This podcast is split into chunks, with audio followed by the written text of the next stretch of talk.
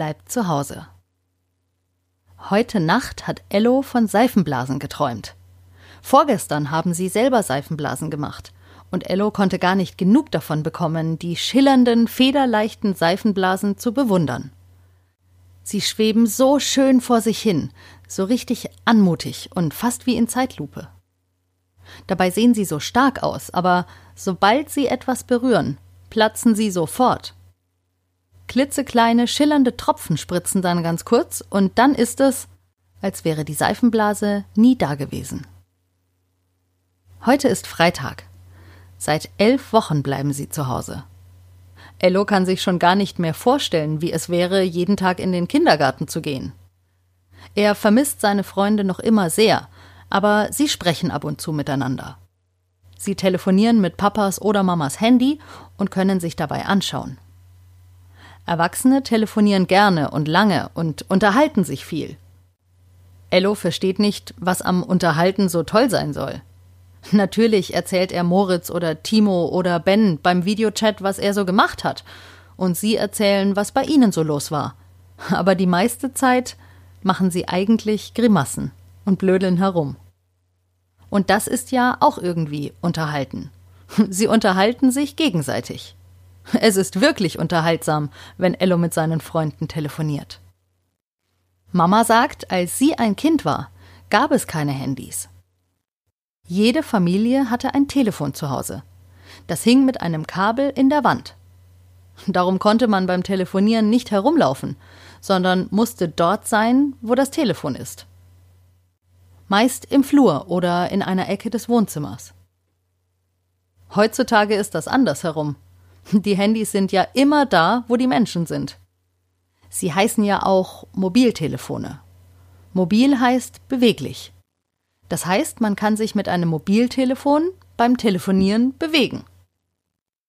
Man konnte sich beim Telefonieren früher auch nicht anschauen. Es gab nicht mal das Internet. Auch Computer gab es noch nicht, als Mama und Papa so alt waren wie Ello. Obwohl, das stimmt nicht ganz. Mama fällt etwas ein. Aufgeregt läuft sie zu einem Schrank im Wohnzimmer, in dem ganz viele Kabel sind. Ladekabel fürs Handy, Verbindungskabel für die Kamera, Stromkabel, oh, es sind unzählig viele Kabel und lauter elektronische Geräte in dem Schrank. Mama zieht von ziemlich weit hinten im Schrank eine kleine Kiste hervor. In der Kiste liegt ein graues Kästchen. Es ist ungefähr so groß wie ein Buch. Mein Gameboy! ruft Mama erfreut. Ein Gameboy ist ein kleiner Spielcomputer für Kinder aus der Vergangenheit. Mama hat mit ihm gespielt, als sie klein war. Zum Glück sind in dem Schrank auch Batterien. Mama setzt ein paar Batterien in das Batteriefach ihres Gameboys ein, schiebt oben einen kleinen Knopf zur Seite und das kleine Display leuchtet auf. Naja, eigentlich leuchtet es nicht richtig. Man sieht nur ziemlich viele kleine schwarze Punkte.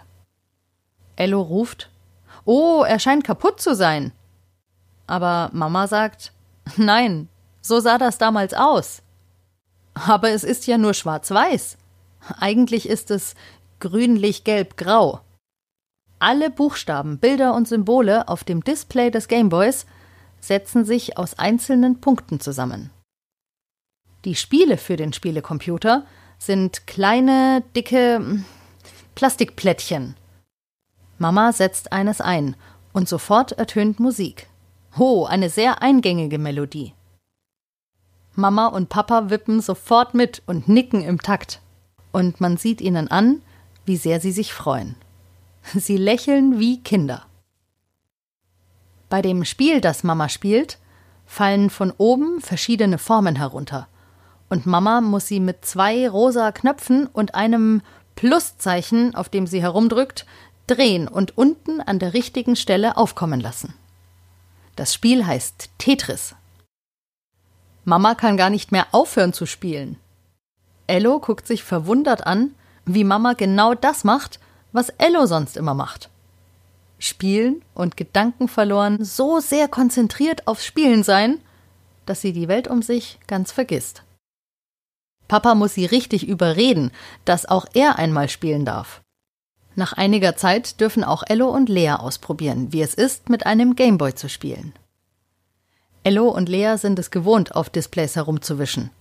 Aber dieser Gameboy hat ein winzig kleines Display und Knöpfe, mit denen man ihn bedient. Auch wenn es anfangs noch ungewohnt ist, lernen Ello und Lea schnell, wie es funktioniert und können Mamas alten Gameboy ziemlich schnell, ziemlich gut bedienen. Wenn sich ständig alles weiterentwickelt und dieser Gameboy damals das modernste war, was es gab, als Mama klein war, wie wird es dann wohl in der Zukunft sein? Ello fragt sich, ob er, wenn er so alt ist wie Mama und Papa heute, ein Handy von heute genauso verwundert betrachten wird, wie seine Eltern heute den Gameboy betrachten.